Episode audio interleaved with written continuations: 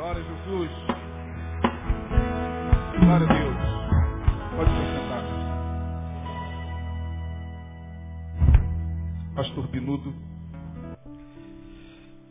Amém. Glória a Deus. Você, você já chegou aqui? Sim ou não? Amém. Quero que você abra a tua Bíblia aí em Números capítulo 11. Números capítulo 11, para variar, Deus vai falar usando o Velho Testamento. Eu não gosto muito de pregar no Velho Testamento não, mas às vezes tem que fazer força, né? Sou um vet, vet, vetero, sei lá o que, que eu sou. Vetero idólatra. Querido, é, essa palavra é uma palavra muito interessante de Deus hoje. Todas são, né? Mas hoje é especial porque você vai entender por quê. Abra a tua Bíblia em Números capítulo 11. Números capítulo 11. Amém?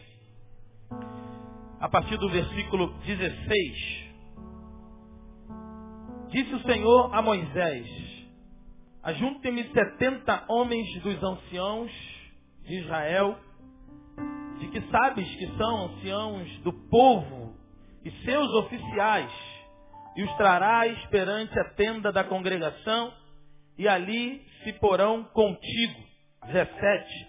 Então eu descerei, e ali falarei contigo, e tirarei do espírito que há em, sobre ti, e o porei sobre eles, os setenta. E contigo levarão a carga do povo, para que tu sozinho não o leves. Vamos pular para o 24, versículo 24. E saiu Moisés e falou as palavras do Senhor ao povo, e ajuntou-se setenta homens dos anciãos do povo, e os, e os pôs ao redor de toda a tenda. Então o Senhor desceu da nuvem e lhe falou, e tirando do espírito que estava sobre ele, o pôs sobre aqueles outros setenta homens, os anciãos. E aconteceu que quando o Espírito repousou sobre eles, profetizaram. Amém? Mas depois nunca mais. Só naquele momento profetizaram. Depois nunca mais. Versículo 26. Porém no arraial ficaram dois homens entre aqueles setenta, dois homens. O nome de um era Eudade, o nome do outro era Medade. E repousou sobre eles o Espírito, porquanto estavam entre os inscritos, ou seja, estavam contados entre os setenta, porém ainda que não saíram à tenda, e profetizavam no arraial. Os dois permaneceram profetizando no arraial. Versículo 27. Então correu um moço e o anunciou a Moisés e disse, Eudade e Medade profetizam no arraial. E Josué, filho de Num, servidor de Moisés, um dos seus jovens escolhidos, respondeu e disse, Senhor Moisés, proíbe-lhe. Versículo 29. Porém Moisés lhe disse, tens tu ciúmes por mim? Tomara que todo o povo do Senhor fosse profeta. Ou oxalá que todo o povo profetizasse. Que o Senhor lhe desse do seu espírito.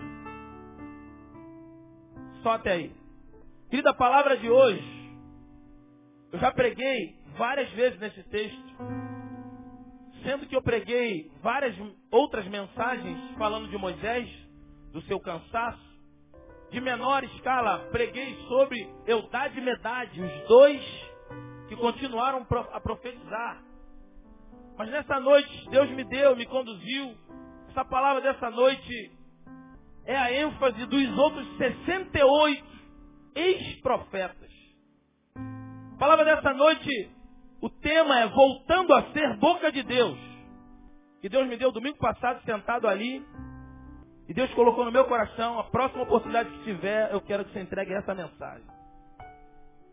E domingo passado eu dei o tema pro, pro irmão Jorge. Só que eu não sabia que seria uma semana depois. Então, querido, Deus é Deus. Diga assim, Deus é Deus. Se Deus te trouxe aqui é para você ouvir isso. Se Deus, se Deus te trouxe aqui hoje é para que você ouvisse isso. Então não permita que você perca a bênção de Deus, a palavra de Deus, porque a palavra de Deus é para você hoje. Então talvez você pode estar se sentindo como Moisés, cansado, esperando que alguém levante, Deus levante 70 pessoas a te ajudar. Deus pode falar contigo nessa ênfase. Deus pode te mover e te conduzir, te colocar, te posicionar com humildade e medade, os dois que continuaram a profetizar. Mas a ênfase dessa palavra, e Deus quer te mostrar em alguma coisa, em alguma circunstância, em algum momento, eu e você estamos inseridos nos 68, que de alguma forma deixaram de profetizar. E eu quero deixar bem claro aqui que esse texto não tem nada a ver com Êxodo 18. De repente alguém pode fazer alguma confusão. Êxodo 18, Êxodo 18 quando Jetro, sogro de Moisés, chama Moisés e dá uma orientação para que ele separassem homens fiéis, homens idôneos, que pudessem estar conduzindo a carga social com Moisés, a carga civil, julgando as questões, as questões peculiares, como os juízes hoje fazem, Israel também tinha nessa época. Então, Moisés seguiu a, o conselho de Jetro, levantou homens que tivessem com Jetro, julgando causas menores. Isso é Êxodo 18. São homens que foram separados para estar ajudando Moisés a julgar as causas, pequenas causas, causas questiúnculas, pequenas causas que para que Moisés não ficasse preso e para que o povo fosse julgado, definido situações problemas, pegou emprestado, não pagou, pediu um bezerro, não cumpriu, essas coisas que existiam na época entre as tribos. Então, Moisés separou de uma forma humana, de uma forma pedagógica mesmo humana, e ele escolheu homens idôneos, fez um discipulado e treinou para que esses estivessem minimizando a causa dele. Isso é Êxodo 18. Aqui é uma outro grupo. Esse grupo aqui é levantado por Deus diferente, não só humano, Deus pede para que ele separe a separação visual, uh, o currículo, né? A escolha foi de Moisés, mas Deus ungiu esses homens e ungiu de uma forma sobrenatural. Ungiu de uma forma especial. Ungiu de uma forma que é desafio para os teólogos. Ele ungiu de uma forma peculiar, especial. Ele disse, Moisés, você está cansado. O povo começou a murmurar, falou muito, reclamar sobre as dificuldades da, de seguir o caminho da peregrinação. E aí eles queriam carnes. Por isso que eu pulei o texto, porque não é interessante para nós hoje isso. E aí Moisés chega diante de Deus, chutando balde, Senhor, não aguento mais, eu estou fastiado com esse povo. Eu já estou de coração cheio com esse povo. E aí Deus faz, faz o seguinte então. Levanta 70 homens, anciãos. Ou seja, anciãos, anciãos já eram homens que tinham uma especialidade no povo. Uma autoridade especial, uma autoridade é, de influência no povo. Deus ordena que Moisés se separe 70. Traga-os diante de mim na presença da tenda. E a Bíblia diz que quando Moisés levou os 70 homens já peneirados, escolhidos, separados, homens fiéis, homens que era parceiro, brother dele, homens que estavam fechados com ele, homens que estavam com ele no ministério. E aí ele escolhe, leva de 70 homens, Deus pega e avaliza o que Moisés escolhera, e Deus tira do espírito de Moisés, de uma forma espetacular, transcendental, é, é, é, é algo mirabolante, pirotécnico. Eu não sei como isso aconteceu, eu não sei como, como foi a manifestação naquele momento. Talvez visível, talvez não. Se fosse filme, a gente poderia fazer, viria lá aquele, aquele mover, aqui um vento, aquelas coisas. A Bíblia diz, não sei como foi feito, mas foi feito. A Bíblia diz que Deus tirou o espírito de Moisés E não é a alma, porque Moisés não morreu. É o Espírito de Deus. Não é, é minúsculo, é, é maiúsculo. Por isso que eu frisei por duas vezes. Espírito. É maiúsculo. É o Espírito de Deus, a visão de Deus, a unção de Deus. O poder de Deus que estava impregnado em Moisés. Porque para dirigir seis maracanãs lotados, só de homens, de pé, diz a Bíblia, 600 mil homens. Imagine aí o Maracanã lotado, multiplique por seis. Um homem, sem mídia, sem data show, sem som, sem projetor, sem outdoor, sem alto-falante, sem nada, sem carro de som. Um homem, um homem conduzir mais, mais de seis, seis maracanãs lotados. Era algo sobrenatural. E aí Moisés está com um cansaço sobrenatural. Moisés não aguentava. E aí Deus separou. E aí Deus fez uma manifestação tremenda. Tirou do, espírito da visão profética, da unção, da graça de Deus, do encargo, do chamado, que estava em Moisés, algo sobrenatural, uma unção é, é, é, indimensionável. Estava em Moisés e Deus tira essa unção, ainda que permanecendo em Moisés a unção. Moisés não ficou sem unção, mas Deus tirou daquela unção, da mesma visão, e multiplicou em 70 e jogou sobre os 70 homens.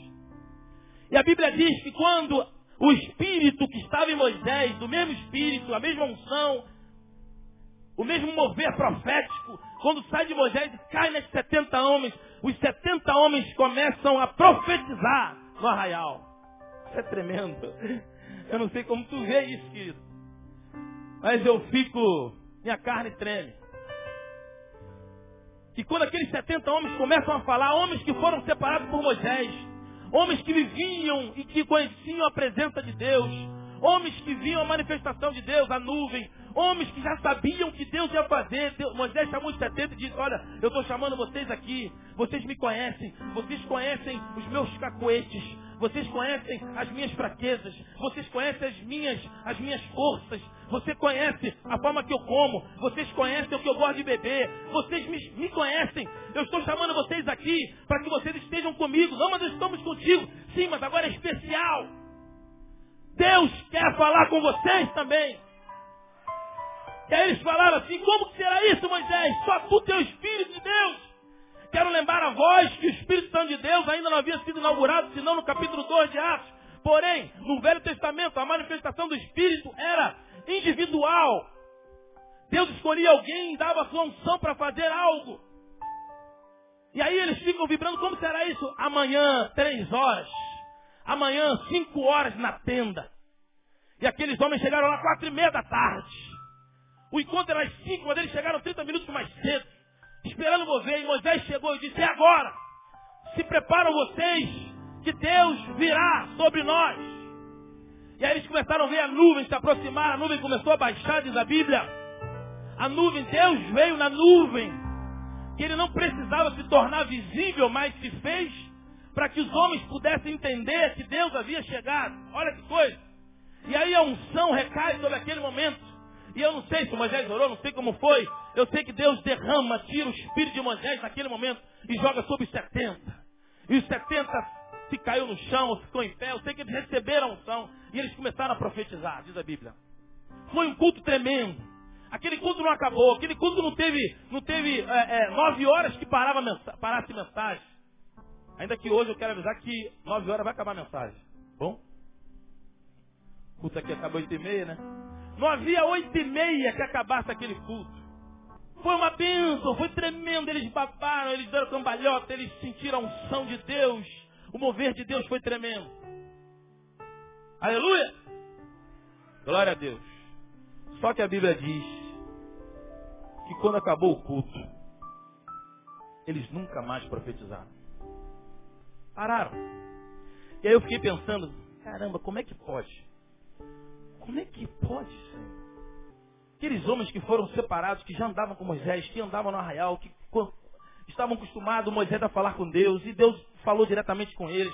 Eles receberam uma unção, de repente foi algo, foi uma descarga elétrica, porque organicamente isso é possível também. mediante um grande fator de emoção. Imagine como isso. Eu, eu, eu fiz uma, uma, uma simulação com vocês aqui, vocês estão já adrenalizados. Imagine lá. Cara, eu não sei como foi aquilo. Deve ter sido tremendo. E a gente não pode dizer que foi só emoção, porque você sabe, está escrito na Bíblia, não foi só emoção. A emoção esteve, eu tenho certeza disso, mas não foi só emoção, foi Deus. Foi Deus. O negócio foi papo reto, foi de Deus o negócio. Deus e pessoalmente. Não foi homem de Deus que fez, não. Foi o próprio Deus. Não foi pelo rádio, pela televisão, foi direto, olho a olho, a olho face a face. Deus se permitiu ser visto por eles, ainda que pela nuvem. Mas a unção desceu e foi tremendo. Agora eu quero pensar com vocês, como pode homens como aquele, de um nível tão intenso, tão intenso, tão enorme, tão grande, escolhido pelo próprio Moisés, ter a experiência que teve. A minha experiência de conversão, a, minha, a experiência que a gente tem de vez em quando aí é algo tremendo, marcante. Imagine essa. A Bíblia diz que eles receberam, mas a Bíblia diz que eles nunca mais profetizaram. Se não só dois. E eu fico a pensar, por que aqueles 68 homens deixaram de profetizar? Primeiro, um alerta para todos nós. É possível. Diga, é possível andar com Moisés, Neil Barreto, vim para Betânia, para tenda da adoração, ler a Bíblia, orar todo dia, subir monte, jejuar, profetizar e nunca mais profetizar. Falaram pouco, né? Falaram baixinho. Pode falar. E nunca mais profetizar. É possível isso acontecer. Isso Primeiro ensinamento da palavra é esse. Poderia ir embora para casa aqui agora. É possível acontecer tudo isso. Você ter experiência com Deus. Inúmeras. Profetizar. Ainda que profetizar não seja só a questão miraculosa, né? Profetizar é expressar o oráculo de Deus. Profetizar é estar na posição de trazer a mentalidade, o princípio de Deus aos homens, a palavra de Deus aos homens. Isso é ação profética. E essa palavra ela pode vir de forma é, visível ou invisível, pode vir é, é, é, de linguagem ou não, pode vir com atos, inúmeros formas de profetizar. A Bíblia nos exorta que é possível, então se liga, meu irmão. Se liga, porque é possível ter tudo isso e perder. Aí, eu quero caminhar com os irmãos agora. Como que é possível alguém que experimentou o que experimentou deixar de profetizar?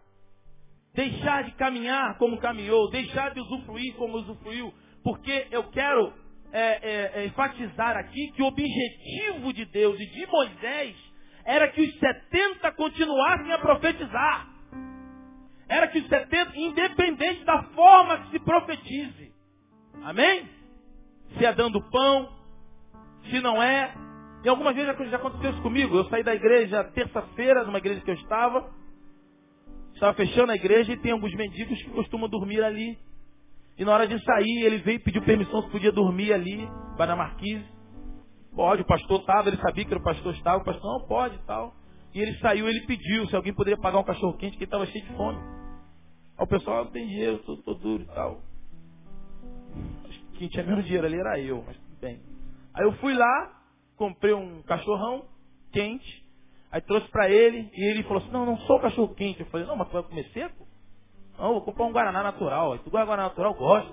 Comprei o Guaraná natural, dei para ele. Aí ele estava debaixo da igreja, eu, pastor, dei para ele, naquele momento, aquela crise, falou assim, eu não vou falar nada, eu só vou dar para ele e vou embora. E quando eu dei para ele, como sempre alguns esperam, né? Ele já baixa a cabeça esperando que eu fosse pregar alguma coisa. Eu dei para ele e falei, meu querido, durma em paz, fica na benção aí. Ele ficou me olhando, obrigado, obrigado. Ele já estava esperando, né? Ele tinha que ouvir, né? A ladainha gospel, porque estava pagando um cachorro quente com Guaraná para ele, ele tinha que ouvir. Eu não falei nada, dei para ele, falei, durma em paz. Você dando um cachorro quente, um Guaraná natural, você não está profetizando? Tá. Eu acho que aquela mensagem para ele ali deve ter ficado mais forte que muitas que ele ouviu. o cara não pregou para mim, só me deu cachorro quente. Então, não importa como se profetize, o que Deus tinha intenção ali é que todos os 70 continuassem a profetizar, porque assim foi para isso que eles foram levantados. E aí que eu quero que você comece a, a deixar que Deus introjete esta palavra. Você foi levantado para profetizar. Você foi levantado para ser boca de Deus. Ainda que alguns, eu corro todo o risco aqui, ainda que alguns confundem o que é ser boca de Deus. Mas como eu já disse, ser boca de Deus, você pode ser boca de Deus de N formas. Mas você tem, arrume uma forma de ser boca de Deus. Mas você não pode deixar de ser boca de Deus. Pegue o telefone e leia um versículo por dia a alguém. Diz um número qualquer. Pegue um versículo e fala, meu querido, eu, eu liguei errado, eu liguei para você, mas eu quero ler um versículo para você. Você não precisa falar das coisas é, é, do, do, futuro, das coisas obscuras ainda da palavra, não precisa fechar o olho, não precisa virar, ainda que alguns Deus use assim e usa mesmo. O difícil é saber quem é, quem não é. É difícil, mas que Deus usa, usa. Então, eu quero dizer para você uma coisa. Você foi levantado por Deus para ser boca dele. Se a boca é boca, ela não pode se fechar. A boca tem que falar. Então, quais são os problemas? A gente vai enumerar aqui alguns. No versículo 24 diz o seguinte: E saiu Moisés, a, a, a, e saiu Moisés e falou ao Senhor, como o Senhor tinha dito ao povo, e ajuntou 70 homens. Ajuntou 70 homens. Diga, ajuntou. Ajuntou. Primeiro caminho que eu entendo por alguém deixar, profetizar e deixar de profetizar, o caminho dos 68, seja talvez aqueles que profetizam e que se ligam em profetizar somente nos ajuntamentos. Naquele momento, nos ajuntamentos, versículo 24 dizia, juntou Moisés os 70. E ali foi tremendo. É a proclamação é, circunstancial, a proclamação, o, o, o, é a proclamação da circunstância positiva. É aquela proclamação que ela tem, ela pende, depende do favorecimento. É na hora da conquista, na hora da promoção, na hora da alegria, na hora do lucro, na hora do ganho. São os profetas circunstanciais. Os profetas que são dependentes, quase que viciados na dependência do mover de Deus. Porque mover de Deus é uma coisa e pessoa de Deus é outra coisa. Quantos creem que Deus esteja aqui? Quantos sentem que Deus está aqui? O que está sendo feito para que você sinta que Deus está aqui? Alguns sentem, outros não. E você já está acostumado a ouvir, entender e saber que o fato de você sentir ou não independe da presença de Deus. Ele está aqui. O problema dos profetas circunstanciais, do profeta de ajuntamento, é que ele só consegue profetizar e abençoar no ajuntamento, na hora do mover, no meio do mover, tem que ter alguma coisa para ele entrar em ação. Tem que ter alguma coisa para ele falar. E a gente, enquanto condutor, a gente sabe disso. Por isso que em alguns momentos, a gente tem um momento da oração. Mas tem gente que, se você prestar atenção e ver, já está orando antes do momento de pedir para orar. Gente que já perguntou o teu nome quando sentou do teu lado. Mas tem outros não, só pergunta o teu nome quando o pastor pede para perguntar o teu nome. Então existe gente, pessoas, que já sente mover ou já faz o mover por saber da presença de Deus e do compromisso dele com esse Deus. Eu sou boca de Deus em qualquer circunstância, em qualquer momento, em qualquer hora. Tem que declarar alguma coisa a alguém no momento já de perda no momento difícil, no momento da problemática, você é boca de Deus. Ô pastor, mas o cara já está arrebentado. Mas se você não disser, ele vai se arrebentar ainda mais. Você é boca de Deus. Você tem que falar, você tem que orientar, você tem que dizer. Se Deus te mostrou, você tem que falar. Você tem que coordenar, você tem que orientar. Você tem que denunciar. Às vezes a circunstância ela não é favorável, mas você é boca de Deus. O problema de deixar de ser boca de Deus, a gente começa a ser político e começa a ser maleável e começa a deixar de ser, de, de, de executar aquilo porque foi chamado. Ou seja, Deus juntou, Deus reuniu naquele momento e é fato, acontece, às vezes é uma reunião, às vezes é um culto, às vezes não é, às vezes é dentro do ônibus, sei lá onde é que é. Deus te abençoa, Deus ministra no teu coração, Deus te chama e te levanta como profeta dele, como boca de Deus. A partir daquele momento, é para sempre. Independente de onde você esteja. Mas eu penso que aqueles 68, eles entenderam que era só ali. Afinal de contas, o cara é Moisés. Moisés é o cara. Como é que eu vou ficar falando aqui no arraial se tem Moisés? Deus me deu essa colher de chá aqui agora, mas Moisés está cara a cara com Deus toda hora. Moisés é o cara. Então deixa o cara. Mas Deus levantou 70 para que você seja mais um junto com o cara. Deus tirou da mesma unção do cara e te deu. Para você ser bênção junto com ele. Porque alguns são causas que só Moisés pode julgar. Só Moisés pode chegar. Mas existem causas que Deus te levantou para você chegar. No meio da multidão dele de Deus. No meio do arraial. Há muitos que Moisés não pode chegar. É por isso que Deus levanta 70 homens com a unção que ele jogou em Moisés. Aleluia. Então quando você começa a achar que já existe um, já existe um Moisés, e eu não preciso falar, eu não preciso profetizar, eu não preciso fazer uma visita, eu não preciso dar um versículo, eu não preciso falar. Não trague o problema, compartilhe a solução de Deus. Deus te deu a mesma unção que está em Moisés. Creia nisso. Aí o cara começa a achar que ele começa a perder. Ele começa a deixar de falar. No dia seguinte ele já está tão, tão cheio ainda do dia anterior que ele não fala. No dia seguinte ele não fala. Em primeiro lugar, deixa de profetizar, porque se volta a ser profeta de ajuntamento. Segundo, versículo 25 diz assim: Veja aí que coisa tremenda. Então o Senhor desceu na nuvem e lhe falou. Naquele dia, Deus desceu da nuvem, na nuvem, e falou aos 70 homens. Ministrou os 70 homens. Aí, versículo 25 diz assim: Então o Senhor desceu na nuvem. Se desceu, o que, que acontece? Isso é físico. Se desceu, ele vai subir. Se chegou, ele vai embora. E aí, segundo lugar, aqueles que seguem o fluxo dos 68 ex-profetas, segundo lugar, são aqueles que sucumbem no tempo pós-nuvem. No tempo pós-nuvem. A nuvem desceu, a nuvem se fez presente, só que depois a nuvem foi embora. Depois a nuvem foi embora.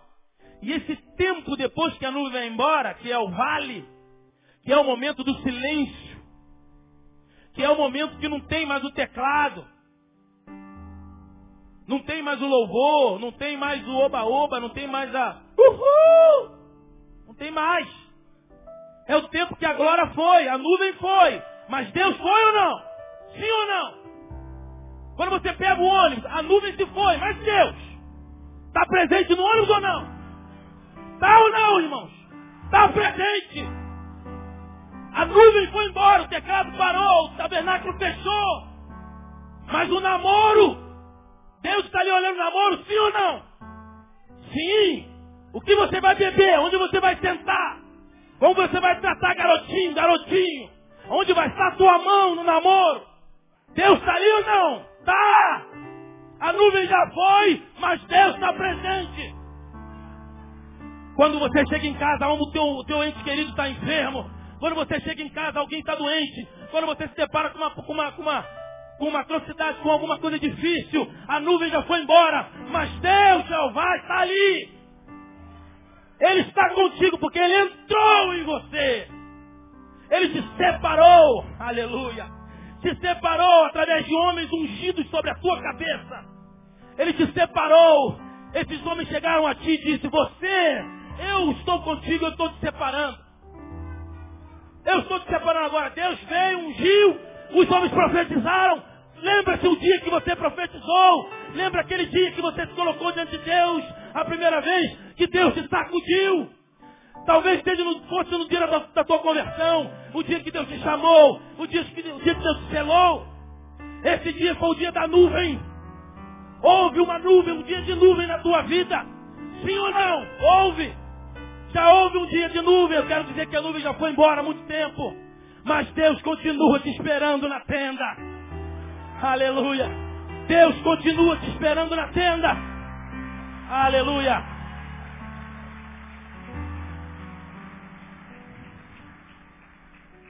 Glória a Deus. Há muitos que confundem a presença do Espírito Santo com a utilização dele. O Espírito Santo é útil porque ele está dentro de você. A busca ela pode ser externa como um ato pedagógico, como um ato mecânico. A busca, subir monte, ler a palavra, eu subo monte. Mas não adianta subir monte se não estiver posicionado dentro de si. Não adianta subir monte com a perspectiva mística de que ali Deus vai falar. Deus pode falar na tua casa. Hoje eu tive que preparar essa mensagem apartando briga de Uriel e El. Não tinha como pro monte. Toda hora vem uma causa. Uma causa pequena, mas é uma causa. Quando dá tempo a gente vai separa um dia quando eles estão na escola. Mas hoje não teve jeito. Tem que separar. Aí, querido, Muita gente confunde a presença do Espírito Santo com a utilização, com a utilidade dele na minha vida. Ele está aí. Amém ou não amém? Se você num dia foi levantado por Deus e profetizou, ele está aí. Ele pode não estar tendo a utilização que você gostaria que ele tivesse, não é culpa dele, porque ele está aí. Então a primeira busca que você tem que fazer não é externa, é interna. Busque Deus dentro de você, porque Ele está aí. Quando você separa e se coloca para Ele, Ele está aí. E aí tem uma coisinha que eu, que eu tenho comigo, que são os três estágios da madeira no ser humano. A madeira virgem, você pega a madeira, madeira bruta, e Deus é o fogo. Coloca diante do fogo. Se você jogar madeira bruta, madeira virgem, jogar diante do fogo, fogo consome e deixar lá, ela consome. Aí existe o carvão. O carvão é a madeira trabalhada para ser carvão e em um determinado momento ele é tirado a madeira do fogo. Aí vira carvão. A partir daquele tempo, ela está ensacado e vai lá para o teu churrasquinho. E aí quando você vai fazer a churrasqueira, você bota o carvão, é, é um pouco difícil de fazer o pegar fogo, tem que ter um esquema. Alguns têm estratégias, né? Você faz. Os homens, né? As mulheres também não podem acender o carvão porque estão fazendo a maionese, eu não é? O arroz. Aí você faz, acende a fogueira, acende o, o, a churrasqueira, demora um pouquinho, mas quando pega, vai embora. Se você bobear, o fogo até sobe, mas geralmente é aquele calor do carvão. E aí tem a brasa viva. Então, eu digo, o homem natural é a madeira cheio de farpa, né? Agulha, fura teu dedo. Você precisa estar tá lixando, você precisa invernizar. Madeira natural, o homem natural. O homem que já, que, que já esteve com Deus, ou está com Deus, está ligado na videira, é a brasa viva. Aí você afasta uma brasa do braseiro, o que acontece? Ela se apaga e volta ao estado de carvão é o homem, é o ex-profeta. Os 68 é a galera do carvão. Ele não é mais madeira natural, mas também não é brasa viva. Porque ela é um ex, o carvão é uma ex-brasa viva. Mas pega o carvão e encosta de novo no braseiro para você ver o que acontece. Pega o carvão e encosta perto da brasa, como ele pega fogo na hora. Ela volta a ser brasa na hora. Por quê? Porque já passou pelo fogo já passou pelo fogo, já passou pelo mecanismo da brasa. A partir do momento, então, a diferença entre o carvão e a brasa é a presença de Deus. Se você se afastar, você volta a ser carvão e o carvão suja todo mundo. Carvão é incômodo, mas a hora que você encosta, ela volta a ser brasa viva. Eu quero dizer para você o seguinte, se você se, se vê entre os 68, se você é aqueles que você entendem que é a hora de você voltar a ser a boca de Deus, se você se vê como um ex-profeta, aquele que já esteve talvez aqui em cima ministrando de alguma forma, aquele que talvez esteve, envolvido diretamente com a obra, com o reino, aquele que de alguma forma já esteve não aqui, nem diretamente, ninguém soube, mas você já agiu, você já realizou diante de Deus, você abençoou outras pessoas. Não é só ser crente em casa, crente equilibrado, filosoficamente correto, mas tem que ser bênção para alguém. Se você num dia foi bênção para alguém, deixou de ser, você é ex-profeta. Você é um carvão. E você precisa voltar para o brasileiro. Você precisa voltar para o Senhor. E aqueles que às vezes são membros de igreja, igual a música que tinha antigamente, perdido na casa do pai. Tem gente que se perde se afastando da coletividade. Mas tem gente que se perde aqui é membro da igreja, vem de vez em quando, mas está perdido. Ex-profeta. Se essa palavra te incomoda, hoje é o dia de você voltar a ser boca de Deus. Terceiro e último. Esses grupos 68, dos 68, são aqueles que aceitam a normalidade coletiva como verdade. Aceita, absorve, se acomoda com a normalidade coletiva e acredita que isso é verdade. Como? Versículo 26 diz assim, que ficaram, veja aí, versículo 26. Versículo 26. Porém, no arraial ficaram dois homens. Porém, no arraial ficaram dois homens. Dois homens permaneceram. Dois homens continuaram a profetizar. Quem são eles? Eudade e Medade. Os dois viveram o novo de Deus para eles. Os dois receberam o que Deus deu para eles e simplesmente tiveram a acusação, o equívoco de continuar profetizando, de continuar fazendo aquilo que Deus havia chamado. Só que os outros, os outros 78 deixaram de fazer por N causas, e aqui nós estamos vendo algumas delas. O que, que é o normal? O que 68 faz ou que dois fazem. O normal era deixar de falar. Deus realizou algo naquele dia, no dia seguinte, dois, três já deixaram de falar. Aí vocês não estão profetizando mais não? Não, não sei o que aconteceu, não, daqui a pouco. Na terça-feira eu continuo. Na outra semana eu continuo, volto a profetizar. Daqui a uma semana, 20. Daqui a uma semana, 30. Chegou no tempo, 60. Ué, você ainda está ainda, cara. Porra, tem um palhaço mesmo, hein? Todo mundo já parou, rapaz. Palhaçada. Tá vendo não? O Moisés ali, cara. Moisés está ali. Olha o Josué ali, ó. Se o bicho pegar é Josué, meu filho. Tu acha que vai botar em você? Vai ter uma promoção aqui, quem vai ter promoção? Josué, cara, é o escolhido dele. É um bobão mesmo. Depois de Josué tem uns moços, e um deles correu para falar com Moisés. Cara, nós somos só os 70. A gente está aqui igual arroz, só para acompanhar. Igual arame farpado, só cercando. Os caras são eles, cara. Já está tá tudo no esquema.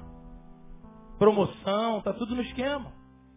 Isso pode ser convertido para a vida profissional também. Eu sei que Deus está tá levantando e está falando contigo. No teu trabalho agora. Eu sei que Deus tem liberado uma palavra para pessoas que estão desmotivadas profissionalmente. Olha aí Deus falando contigo. Só que a unção, o mesmo lugar que aquele cara que você olha está lá, Deus pode te botar lá. Porque é a mesma unção que Deus pode te dar. É a mesma faculdade, é o mesmo curso, é o mesmo mestrado. É só se colocar como boca de Deus que você será, mesmo profissionalmente. Boca de Deus através da ciência. E será, certamente.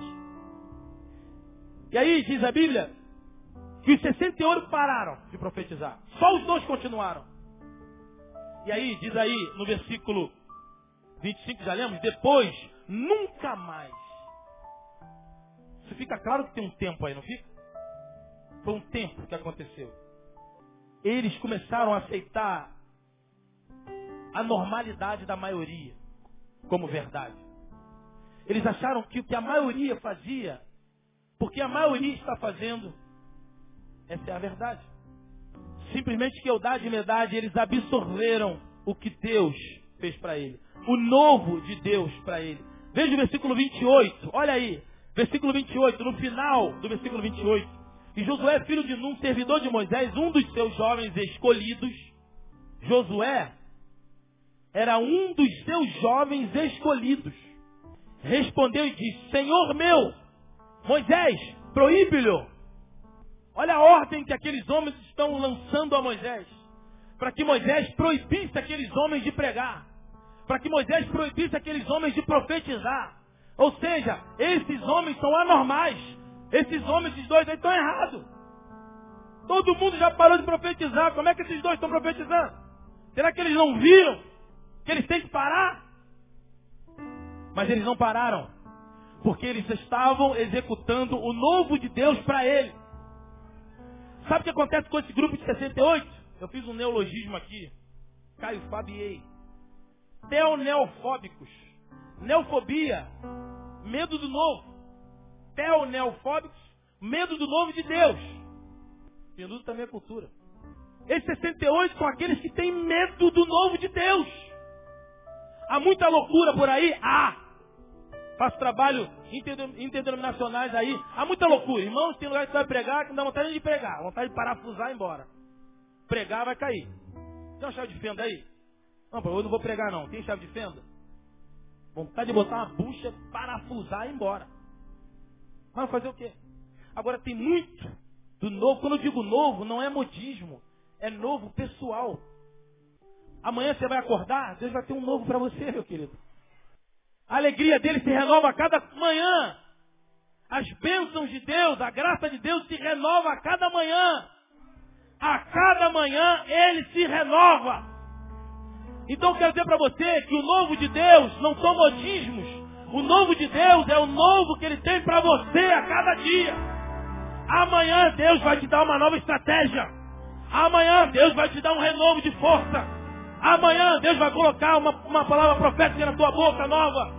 Deus vai te dar um hino novo. Compositores de Deus, amanhã abra tua boca, pegue o teu instrumento. Deus vai te dar uma canção nova. Pregadores de Deus, amanhã Deus vai te dar uma mensagem nova. Deus vai te dar uma saída, uma solução no teu trabalho. Você aí que está cacifando, pensando sobre uma problemática no teu trabalho. Deus é o Deus de renovo. Amanhã eu profetizo uma solução no teu trabalho. Eu profetizo uma saída nova para um problema novo. Porque Deus é o Deus que se renova a cada manhã. Ele é o Deus de renovo.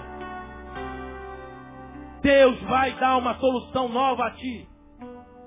Porque isso é renovação. Então, querido, não tenha. Se Deus, se, se Deus é expert em se renovar, Deus fez isso com todos os homens. Deus fez isso com Paulo. Deus levou Paulo para Mídia, para Mídia. Para Mídia, para Mídia e para Mídia, para Bitinha, para Troade. Era para Macedônia, não é mais Paulo vem para cá. Fica em Troade. Tem uma visão. Se Deus faz isso com Paulo, fez com Moisés, fez com Davi. Num dia Davi era pastor só, no outro dia ele era rei de Israel. Se Deus renova todo dia com esses homens, como não parar com você? Deus é expert em renovar. Não é mudança de placa. Não são modismos novos. Não é nova doutrina. Deus é mestre. Deus é o Criador. Deus é expert em renovar. Como que o crente vai ter medo do novo de Deus? Sabe por que, que tem gente que tem medo do novo de Deus? Porque tem preguiça de ir para a palavra. Quem vai para a palavra não tem medo de confrontar com o novo de Deus. Quem conhece o original não tem medo do falso.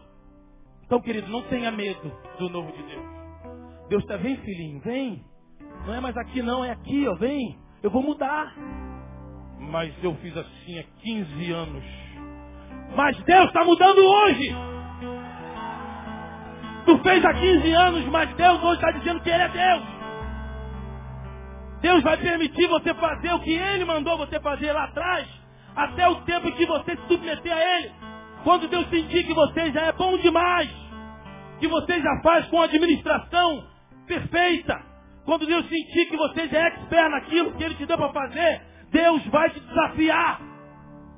Deus vai te tirar do teclado e levar uma bateria. Mas não é minha praia bateria, mas é a minha, eu sou Deus nesse negócio. Hoje eu não te quero mais como tecladista. Eu quero você como baterista, quero você como pregador. E eu sei que tem músicos aqui que Deus está levando para pregar. Isso é novo de Deus. Se prepare para o novo de Deus. Porque Deus é o Deus que renova e se renova a cada manhã. Ele brilha como a luz do sol. Ele é imutável, mas a forma de ele agir é mutável. Ele se renova a cada manhã. Então não tenha medo do novo de Deus. Não seja um fel neofóbico. Não tenha medo do novo de Deus, meu querido. Aqueles homens simplesmente eles não negligenciaram o novo de Deus para eles. E eu quero te chamar um detalhe que a Bíblia diz aqui no versículo 26. Portanto, entre parênteses, Portanto, estavam, está falando de Eudade e Medade. Portanto, estavam entre os inscritos, entre os 70, porém ainda que não saíram à tenda. Isso aqui é tremendo. Eles estavam entre os 70, mas eles não estavam fisicamente ou geograficamente. Eu procurei um montão de comentarista. E já viu aquele texto que você tem dúvida? se você tem dúvida e aí você vai ler um montão de comentários, ninguém fala. Todo mundo, ah, tá bom.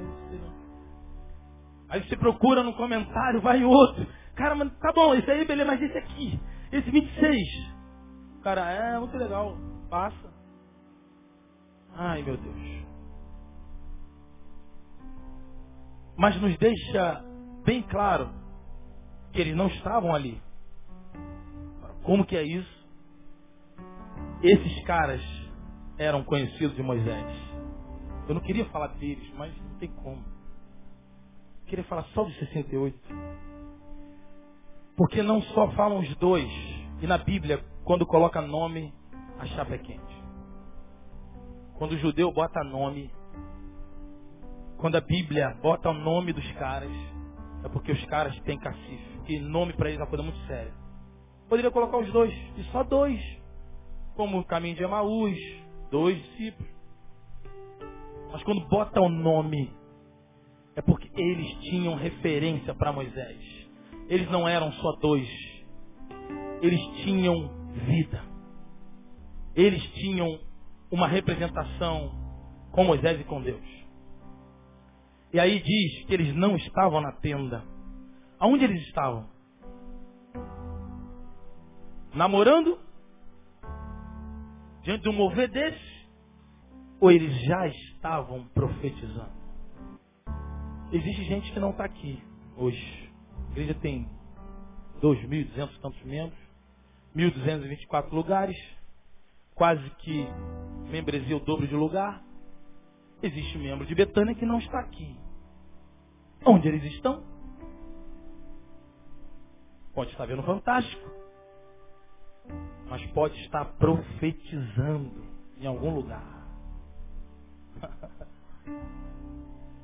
pode estar profetizando. Um a gente sabe que está, né? Dois, né? Aí. Três, quatro, cinco. Vai pintar, tem muitos. Eu sei que muitos que não estão aqui agora está profetizando. Então, querido, profetizar definitivamente nessa palavra, de tudo que você ouviu até hoje desse púlpito, profetizar tem pouquíssimo a ver com o ajuntamento, com a geografia. Profetizar não significa estar parado num lugar recebendo aqui na igreja. Você pode profetizar e na verdade aqui só um profetiza nessa hora. Todos recebem a palavra. Amém ou não amém? Mas existe gente que está falando, é abençoando. A pessoa que está chorando, que está liberando uma palavra do lado, outro que pegou na mão está orando. Isso é profecia. É profetismo. Profecia. Isso é profecia. E aí eles disseram o seguinte, versículo 28, quando eles falam, proíbe-lhe, eles estão dizendo, Moisés ordene a eles que eles sejam igual a nós. Ordene para que eles parem de profetizar que eles sejam igual a nós. Como igual a vocês? Que não profetize mais. Esses dois palhaços aí profetizando, não tem mais ninguém profetizando. Eles estão querendo aparecer, Moisés. E Moisés diz, Oxalá, tomara que todo o povo fosse profeta. Ele diz, tomara que todo o povo fosse profeta. Abra a tua Bíblia em Marcos aí. Isso acontece no Novo Testamento. Marcos capítulo 9, versículo 38. Veja aí. Os discípulos agora chegam diante de Moisés. Oh, os discípulos chegam agora a Jesus e diz. João lhe respondeu. João chega para Jesus, Marcos 9, 38. E João lhe respondeu dizendo, mestre, vimos um que em teu nome expulsava demônios, o qual não nos segue. E nós lhe proibimos, porque não nos segue. Você acha que esse cara parou de profetizar? Parou de expulsar demônio? Não. Porque quando o profeta é levantado por Deus, ele não para. Ou ele não deve parar. Aí Jesus diz, 39, Jesus porém disse, não lhe proíbais, porque ninguém há que faça milagre em meu nome e possa logo falar mal de mim. Está conosco. Eu tenho muitas ovelhas que não estão nesse aprisco. Jesus falou isso várias vezes. Oxalá que todo o povo profetizasse. Eu quero partir para o encerramento. Moisés, ele é um protótipo de Cristo. Moisés é uma tipologia de Cristo no Velho Testamento. Moisés é uma alusão de Cristo no Velho Testamento. Em sinais. Todos os dois tiveram coisas semelhantes. E por isso a teologia aponta Moisés. Houve vários, Davi também, vários outros, mas Moisés é o que mais se adequa. Moisés é que existe mais semelhança. Por isso é tido como um protótipo de Cristo no Velho Testamento. Os dois tiveram atentado no nascimento. Moisés foi libertador. Moisés teve 40 dias e 40 noites diante de Deus. Conduziu 12 tribos, Jesus 12 discípulos. O rosto dos dois reluziram. Moisés reluziu descendo do monte, Jesus também. Morreu no monte em conversa com Deus, os dois. Houve discussão acerca do seu corpo e etc, etc, etc. Moisés é tido como uma tipologia de Cristo, do Cristo no Velho Testamento. A Bíblia fala em Números 21, 9, a, a serpente no deserto, uma experiência com Moisés, onde eles murmuraram e aí Deus liberou serpentes que veio e matou e, e picou vários povos, vários entre o povo. E aí Deus, Moisés foi a Deus e Deus falou o seguinte, levante uma serpente de metal e coloque no meio do arraial. Todos aqueles que olharem para a serpente vão ficar curados. Essa já é uma alusão do Cristo no Velho Testamento. Sabe por quê? Abra a tua Bíblia aí, uh, em João 3,14. João 3,14 já é uma alusão a isso, uma experiência lá em Números 21. João 3,14. João 3,14. Números 21, 9 fala da experiência que Moisés levantou uma serpente de metal, onde Deus ordenou, cada um que olhasse a serpente de metal ficaria curado. Veja aí, João 3,14. É, Jesus dizendo, e como Moisés levantou a serpente no deserto, assim importa que o filho do homem seja levantado. João 12 agora. João 12, 32. João 12, 32. E eu, quando for levantado da terra, todos atrairei a mim. E eu, quando for levantado da terra, todos atrairei a mim. A própria expressão de Cristo no momento da ressurreição, da crucificação, onde Jesus se colocou na cruz do centro, a cruz mais alta, no Monte Gólgota, o Monte Caveira, e ali ele sendo uma analogia, lá atrás uma analogia à cruz de Cristo. Todos aqueles que olhassem para Jesus, o Espírito de Yeshua, Jesus, o Espírito da profecia, todos aqueles que olhassem, que tivessem como molde, como referência, Jesus Cristo, ressurreto agora, não só na cruz, mas ressurreto.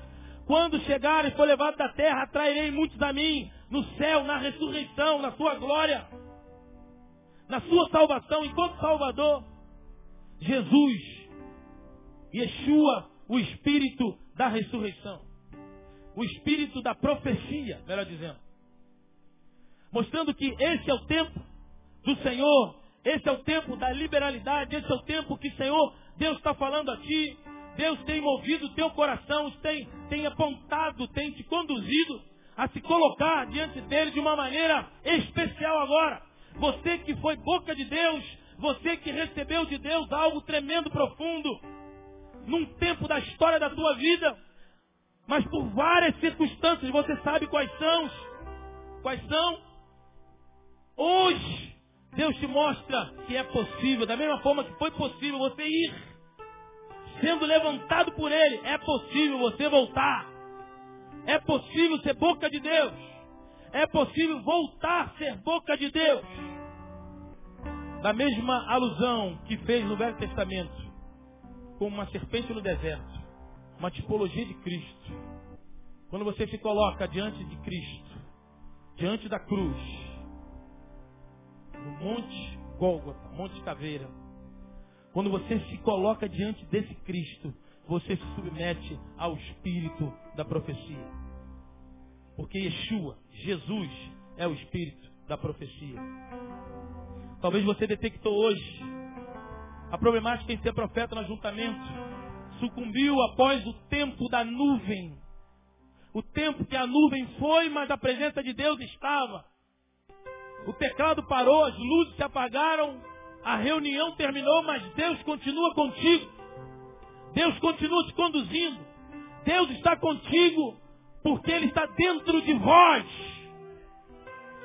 Deus está dentro de você. Se Ele te levantou, se Ele ministrou, se Ele te ungiu, Ele conduz, Ele te guia, Ele pode te trazer de volta a ser boca dele nesse tempo. E nós vamos louvar o Senhor com uma canção agora. Quero que você fique de pé agora. Quero orar por você em nome de Jesus. E eu não sei para quem foi essa palavra, de repente foi para uma pessoa.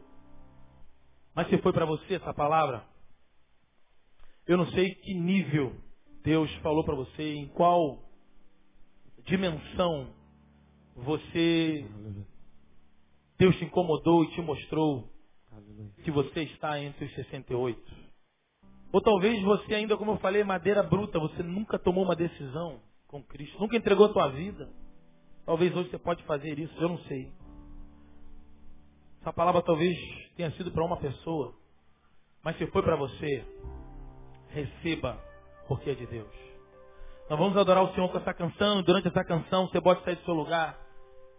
Você pode vir aqui, no final nós vamos estar orando por você no nome de Jesus. Amém? Glória a Deus.